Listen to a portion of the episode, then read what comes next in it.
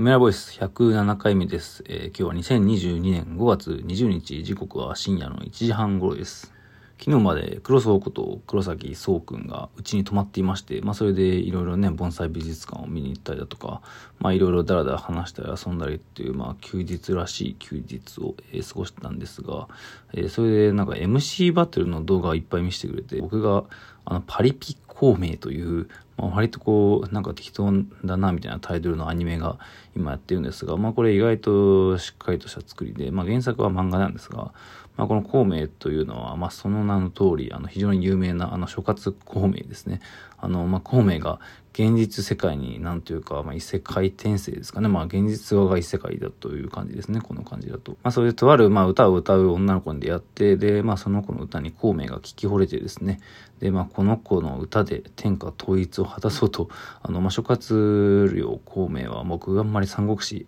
詳しくないんですけど、まあ、その天下太平には失敗敗してしまったというか、まあ当たり前ですけど今は生きていない人間なんでね、あの、まあ現実の、え現代の世界で、まあ、天下太平を目指すんだと、まあつまり孔明がアイドルマスターのプロデューサーになったみたいなそういう話なんですけど、その最新話がね、なんかラップバトルなんですよね。まあ、新しいメンバーとしてラッパーを手に入れたいということで、えー、壁大臣という、まあ、若い男の子なんですけど、まあ、彼は非常にラップの才能があるんだけど、まあ、なんかメンタル面が、まあ、結構脆くてですね、まあ、その MC バトルというか、ラップバトルはもうやらんという感じなんだけど、まあ、そいつを引き入れるために、孔明と、まあ、壁大臣が対決するんですよ、ラップバトルで。まあ、そのキャラクター同士のラップバトルというのは、まあ、やはりアニメーションという映像作品の中でしかできない表現っていうのがあるから、まあ、現実の表現ではできないラップバトル的表現ができるんだなということで、まあ、僕は非常に感動してですね。まあ、というか僕はラップバトルっていうのは全然詳しくなくて、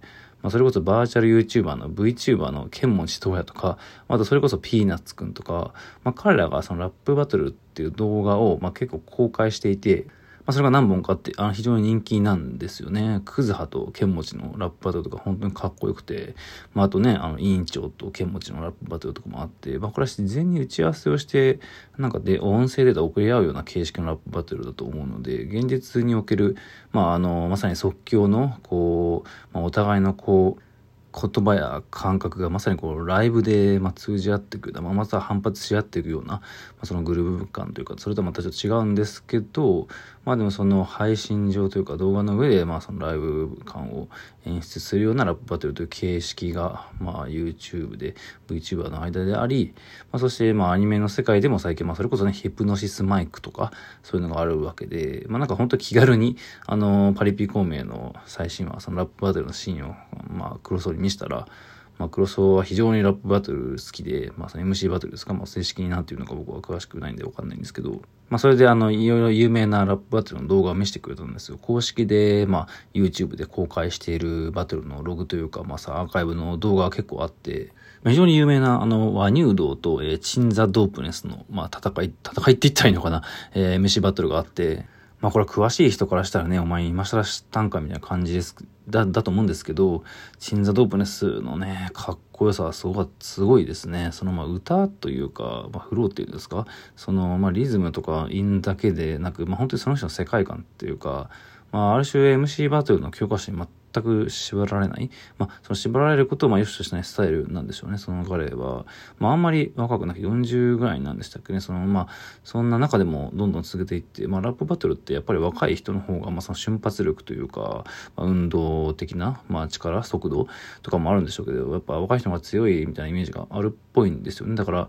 あ、30後半とか、まあ、40超えでまだ現役っていうのは、なんか珍しいらしいんですよね。まあでも、心臓トープンさん全く衰えることなく、まあむしろ、なんかどんどん、まあそのレベルをこう高めていくとか、更新しているようなまあ表現力で、まあ若手を圧倒しつつ、だからまあ、チンザドープですね、戦いを挑む、戦いとか MC バトルを挑むというのは、まあある種光栄というか、まあなんかレジェンドになってしまって、ってるんでしょうかね。あの、まあ、だからその、めちゃくちゃキャラが立っていて、全然スタンダードじゃないんだけど、まあ、そのトリッキーなスタイルがむしろレジェンドになってるっていうかっこよさもありつつ、まあ、そのマニュートとチンザドップレスの戦いは、なんかどんどんまあ延長していくんですよ。なかなかこう決まらず、結果が。まあ、なんか決まっていく中で、まあ、そのチンザドープレスが、なんか大麻かなんかで捕まっていたらしいんですよね。で、その、まあ、復帰戦という、まあ、こともあってっていう、まあ暑さもあるらしいんですが、まあなんか後半の方でもう鎮座がなんかそのことに触れる、まあ自分自身がこう、なんか俺自身がマリファナなみたいな、なんか俺を吸うと気持ち像的な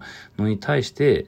なんか、いや、ワニュードはなんか俺がシャブだみたいな感じで返すんだよね。なんか、まあ、なんか本当あかんだろっていう感じなんですけど、だからそのあかんだろ的な技を出して、さらにそれにワニュードが答えてくれるんだみたいなので、もう鎮座もなんでしょうね、もうバトルと関係なくもう大爆笑っていう、まあ、戦いなのに、もうなんかそこにはこう、この、ま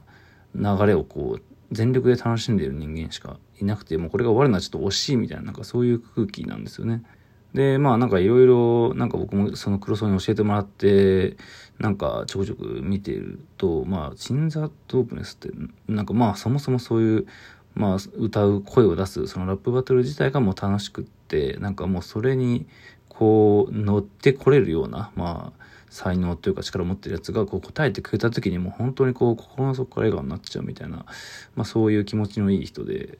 まあだからこのマニュードが、ある種のこうやばい自分のネタに対して答えてくれたってことが、まあ本当に心の底から嬉しかったんでしょうね。まあなんかあまりにもその攻めすぎたから、まあその後のなんか対決はひたすらマニュードが謝り続けて、でそれについて新座も謝るみたいななんか謝り合戦みたいな、まあ謎の回になってしまったりしていたんですが、まあ、あと、鎮座と、あと、キザルっていう人との戦いも見せてくれたりして、まあ、とにかくね、その、お互いの、なんか、面白動画を見せ合うみたいな、まあ、緩い回だったんですけど、まあ、その、いろいろあるんですよね。ほんと、キリがないぐらい、たくさん。で、まあ、その、ある種めちゃくちゃキャラクターが立ってるわけですけど、鎮座ドブネスは。で、それ以上に、まあ、その最新の若い世代のやつらっていうのはもっともっとキャラが立っていて、まあ、なんかちょっと違う方向に行ってしまっているというか、まあ、僕からすると、チンザドープネスもかなりキャラが立ってる、まるでキャラクターみたいな、まあ、存在に見えるんだけど、まあ、それよりもさらに最新の、えっ、ー、と、黒沢が紹介してくれたのが、えー、次に紹介してくれたのが、イン、インマンっていう、えー、男の子で、まあ、インってのはインを踏むのいいんですよね。で、まあまあまあまあ男性。韻マンは、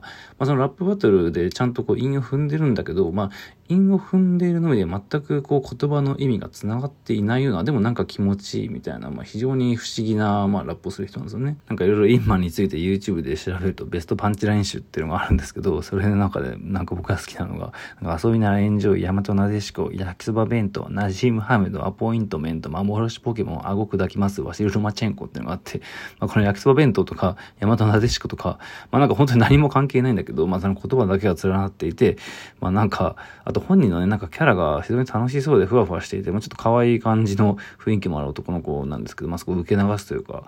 天然っぽいというか、で、まあなんか一応意味がないこともないというか、その、ナジム・ハメドとかワシル・ロマチェンコっていうのは、まあなんか、あれ確かボクサーなんですよね。プロボクサーだから。だからその中にある顎毛抱きますっていうのは一応、まあなんかその、ボクサーである名称と合ってるんだけど、まあでもそれ以外は本当に関係ないというか、幻ポケモンではね、焼きそば弁当とか、なんか、だからインマンっていう名前の通り、本当にインを踏んでいるだけで、だから本来多分これって成り立たないんだけど、なんかでもすげえ面白くて、なんかその意味の、あの、なきものにしてしまう。まあ、ある種 MC バトルというその専門的な、まあ、その能力とか様々に技術を、まあ、競い合ったり、己の哲学を語ったりとか、挑発したり、まあ、ディスったり、もしくはこう逆にリスペクトしたりっていう、まあ、なんていうかその形式が、まあ、あると思うんですけど、まあ、それを全て無効化してしまうような、まあ、こう、能力系バトルでいう、こう、能力無効化系の、まあ、最強の能力を持ってるみたいな風にも、まあ、見えるわけですね、インマンって。で、まあ、そのインマンが、まあ、最新世代的には非常にこう、